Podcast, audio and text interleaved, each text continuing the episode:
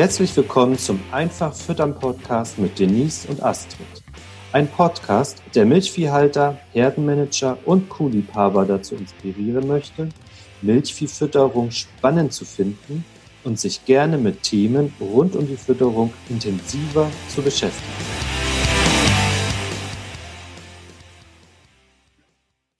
Denise? Denise, bist du noch da? Hallo? Hallo Denise. Hi Astrid. Moin. Moin. Da bist du wieder. Wir haben uns ja ewig nicht gehört. Was war denn da los? Ja, was war da los? Wir sind ziemlich versunken in unserem neuen Projekt, wo wir uns voll reingehangen haben die letzten Wochen. Und ja, unglaublich. Wir haben eine vierwöchige Podcast-Pause gemacht, habe ich gerade gesehen, ohne das geplant zu haben. Oha, die armen Zuhörer. Ich hoffe, ihr verzeiht uns das da draußen. Das hoffe ich auch. Aber erzähl doch mal, was wir gemacht haben. Das war ja wirklich cool. Ja, auf Anregung von einigen Online-Kursteilnehmern haben wir ein neues Online-Training entwickelt und aus dem Boden gestampft. Und ja, voll das spannende Projekt, in das wir uns richtig reingehangen haben die letzten Wochen. Und wir sind jetzt auch schon mit der ersten Gruppe gestartet und ja, sind super gespannt auf die Ergebnisse der nächsten Wochen und Monate der einzelnen Teilnehmer und was da so alles auf uns zukommt und ja, die Diskussion, das ist ja immer ein super Erfahrungsaustausch auch untereinander. Freue ich mich total. Ja, total spannend. Also kann ich sagen, weil ich ja ein bisschen weiß, auch worum es geht. Na klar. Wie viel, wie viel magst du denn davon mal verraten? Ja, Ziel ist natürlich, dass man sich intensiv mit der Milchviehfütterung auseinandersetzt und dann auch wirklich die Möglichkeit hat, unabhängig seine eigene Milchviehfütterung zu steuern, je, jederzeit Entscheidungen treffen zu können, selbstbewusst und ähm, ja, keine Angst mehr hat vor Futterumstellung, seine Futterkosten stets im Griff behält, seine Tiergesundheit äh, gut im Blick hat und jederzeit gegensteuern kann, wenn man den Eindruck hat, dass da etwas schief laufen könnte. Und darum wird es gehen, ganz intensiv. Und ja, Ziel ist natürlich, dass jeder danach sein eigener Fütterungsexperte ist. Ja, sehr cool. Vielleicht kannst du ja nochmal sagen, warum sich das deiner Meinung nach für Milchviehhalter auf jeden Fall lohnt, sich intensiver mit der Fütterung auseinanderzusetzen. Also weil jeder jetzt heute vielleicht nicht unbedingt den Wunsch hat, sein eigener Fütterungsexperte zu werden. ja, verständlicherweise ist ja doch ein komplexes Thema und viele äh, Zuhörer oder vielleicht gar nicht mal unsere Zuhörer, weil die sind ja jetzt doch schon auch gut aufgestellt durch die anderen Podcast-Folgen, aber vielen Milchviehhaltern geht es ja so, dass sie Angst vor der Fütterung haben, Angst haben, was zu verändern und nicht immer sich sicher sind, welche Auswirkungen das auf ihre Milchviehherde, auf ihre Milchleistung der Herde äh, haben wird. Und ja, von daher kann ich das total gut nachvollziehen, wenn nicht jeder sein eigener Fütterungsexperte werden möchte.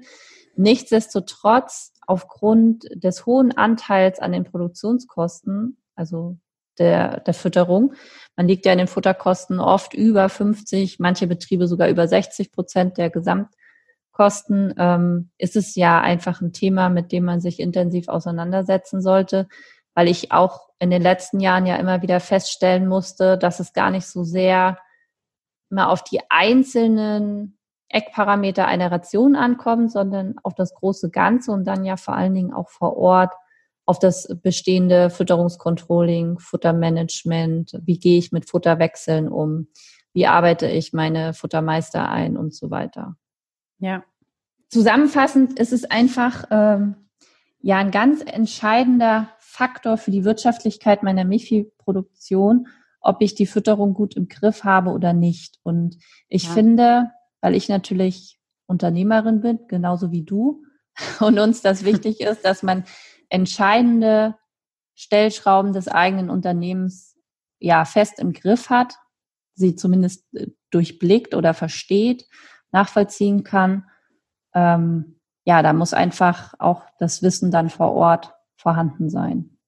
Ja, zumal ja auch ähm, du ausreichend Erfahrung hast mit Einsparpotenzialen. Vielleicht kannst du dem einen oder anderen da nochmal ja, erzählen, wo du denkst oder wo du erfahrungsgemäß gut Geld einsparen kannst in den Produktionen? Mm, ja, also ich glaube, pauschal kann man die Frage natürlich nicht beantworten, weil jede Herde und jeder Betrieb ja auch sehr individuell ist, auch bedingt durch unterschiedliche Standorte. Äh, jeder hat eine andere Grundfutterqualität.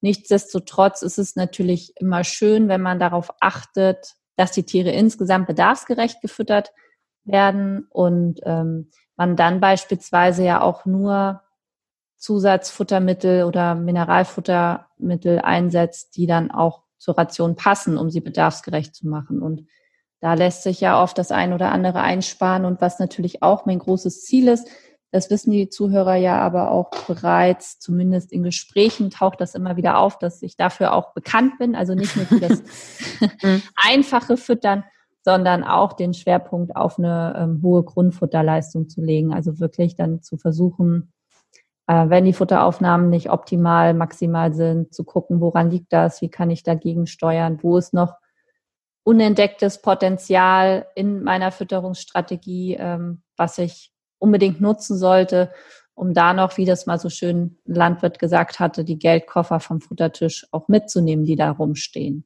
Mhm. Kannst du mal ein paar Zahlen nennen, wo deiner Erfahrung nach viel Geld in Geldkoffern herumsteht, also so ungenutztes Potenzial auf den Betrieben bei der Fütterung? Ja, beispielsweise im Hinblick auf die Futterkosten pro Milchkilogramm, da lohnt sich ja immer ein Blick hin, weil natürlich bei 100 Kühen mit 10.000 Liter abgelieferter Milch oder Milchkilogramm abgeliefert, ähm, ja, ein Cent einfach auch 10.000 Euro ausmachen. Und wenn ich eben 200, 300, 400, 500 Kühe habe, entsprechend mehr.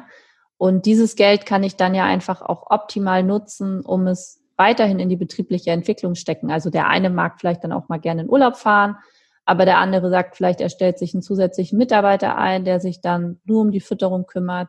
Oder der nächste sagt, er kauft sich endlich mal die Tränken für den Trockensteherbereich, die er schon lange sich kaufen wollte.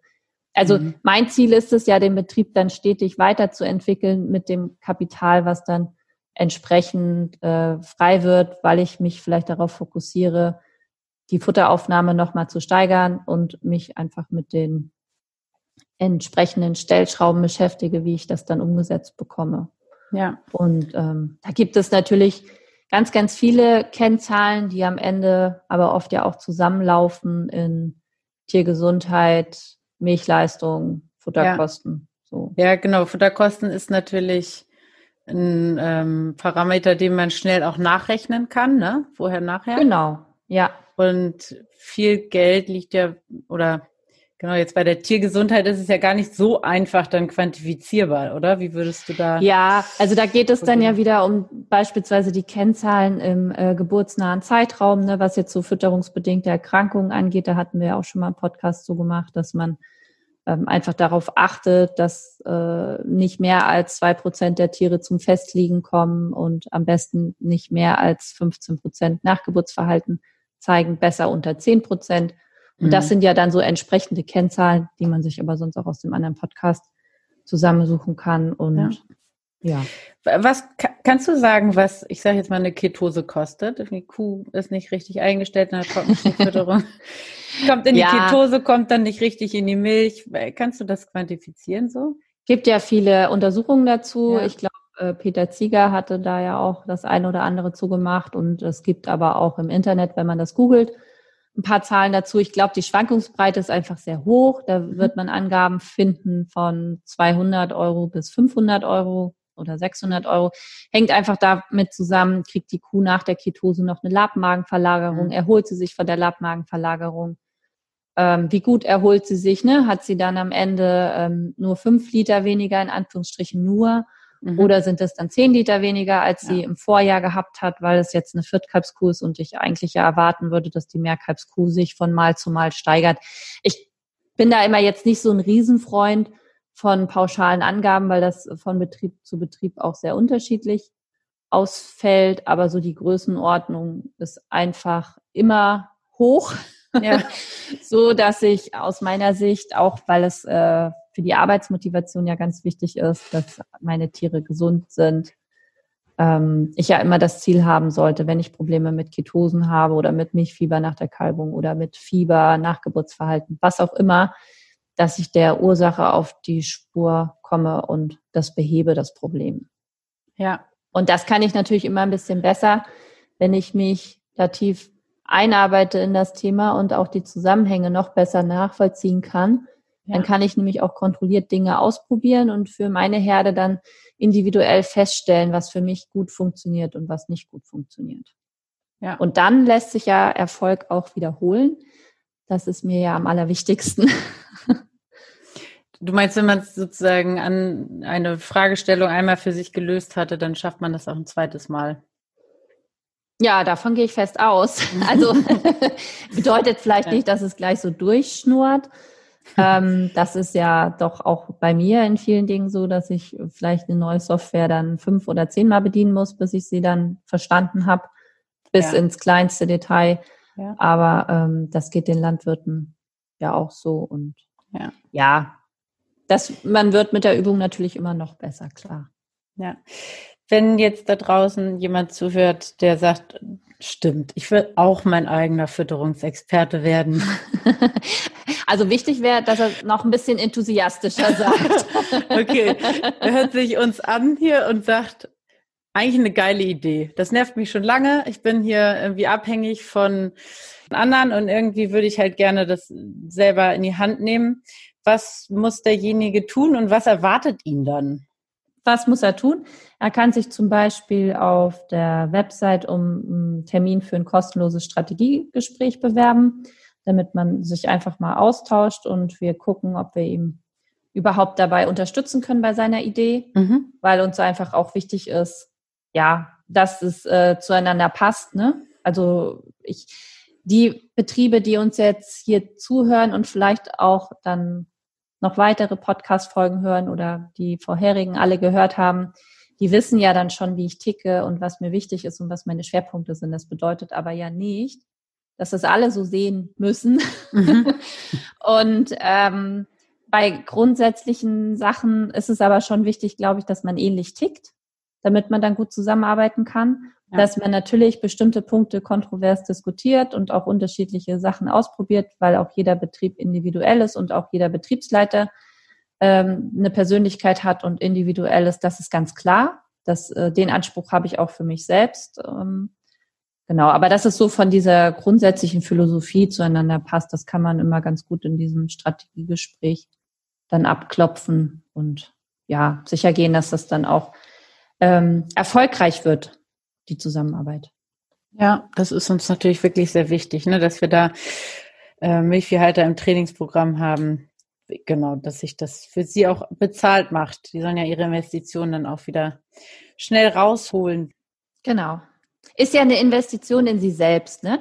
Ist ja einfach was, ähm, macht man vielleicht in anderen Bereichen noch häufiger als jetzt so im Bereich Milchviehfütterung.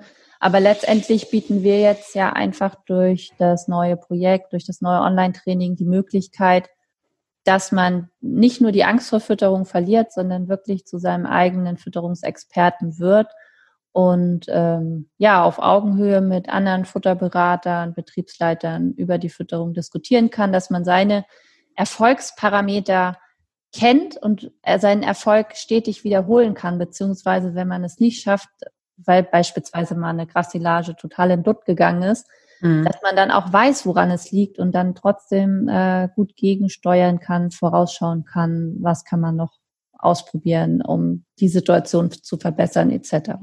Ja. Was ich auch häufig in den Telefonaten äh, gefragt werde, ist, wie, wie das online stattfinden soll. Die können, also viele können sich das nicht so gut vorstellen.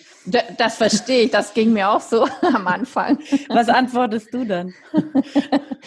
genau, ja, dann sage ich auch immer, ja, ging mir am Anfang auch so. Ich war sehr skeptisch, konnte mir nicht so richtig vorstellen, ähm, was die Umsetzungsraten angeht, ob die gut sein werden, weil ich sehr äh, sehr, sehr viel Wert auf hohe Umsetzungsraten lege. Das ist etwas, was mir total wichtig in der Zusammenarbeit auch mit meinen Bestandskunden ist, die ich ja nach wie vor betreue offline, ähm, dass die Umsetzungsraten gut sind. Und ja, weshalb ist mir das so wichtig? Weil nur dann ähm, beide Parteien Spaß an der Arbeit haben. Ne? Also mir macht die Arbeit nur Spaß, wenn ich auch sehe, dass der Betrieb Ergebnisse hat daraus und ähm, zufrieden ist, erfolgreich ist, seinen Erfolg weiter ausbauen kann. Und ähm, ja, von daher war ich da sehr skeptisch. Es ist aber am Ende tatsächlich so gewesen. Ich glaube, das hatten wir auch schon mal in der anderen Podcast-Folge äh, diskutiert, dass die Umsetzungsraten durch die Gruppendynamik noch viel besser sind. Ja. Also man muss fast sagen, leider, weil das natürlich so diese, ähm, diesen Beraterwunsch, man fährt jetzt auf den Betrieb, nimmt sich da drei Stunden Zeit oder was auch immer und hängt sich da voll rein und man fährt dann wieder weg und ja, der Betrieb wird dann oder der Betriebsleiter oder die Person, mit der man gesprochen hat, wird dann aber ja schnell wieder in den Alltagsstrudel reingezogen, abgelenkt. Ja. Und das ist bei den Online-Trainings eben nicht so. Man kann äh, schnell die Sachen umsetzen, die man dort hört. Das ist eben ja auch ein Vorteil gegenüber jetzt anderen Vorträgen, wo man vielleicht hinfahren muss und dann wieder nach Hause fährt. Ja. Ähm, Sachen, die man nicht verstanden hat, die spult man einfach dreimal zurück und hört sie sich nochmal an. Ja. ja, ja, also und diese Gruppendynamik, ne? So die an, oh, der andere hat schon seine Futterkosten wieder ausgerechnet, mm. muss ich ja auch noch machen. Also man, man hat immer so ein bisschen diesen Tritt auf den Fuß, dass man doch mal wieder ja. ein bisschen aus dem Knick kommt. Und ja, und wir blicken ja jetzt inzwischen auch auf über ein Jahr Online-Kurse zurück und wissen ja jetzt einfach auch, was gut funktioniert, wie das aufgebaut werden muss und auch ähm, was es braucht für den Landwirt, damit er vor Ort auch in die Umsetzung kommt. Ne? Ja, das, da bin ich mir auch ziemlich sicher, dass wir da schon echt gute Tools entwickelt haben. Und es ist ja alles dynamisch, das ist ja das Tolle. Und im Austausch mit der Gruppe entwickelt sich ja auch das Training stetig weiter und man hat dann wieder neue, coole Ideen, weil der eine Betrieb vorschlägt, Mensch, da hätte ich gerne noch mal eine Excel-Tabelle zu oder da ist noch eine Frage ähm, und dann macht man vielleicht doch noch mal ein Video dazu oder eine Frage, die von mehreren kommt. Und ähm, ja, dadurch ist es ja super dynamisch, immer top aktuell und lässt sich stetig weiterentwickeln, so wie die Betriebe sich ja auch stetig weiterentwickeln. Ja. Also das entspricht einfach unserem Unternehmergeist, ne? so als Startup immer nah am Puls der Zeit zu sein und ähm, ja, da einfach zu gucken, wie kann man am optimalsten Ergebnisse erzielen, zeitnah und ja.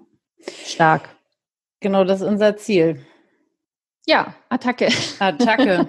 ja, also genau, wenn auch du da draußen zuhörst und denkst, klingt ganz gut, will ich mir mal anhören, dann Geh auf www.kühegesundfüttern.de und bewirb dich auf ein kostenloses Strategiegespräch.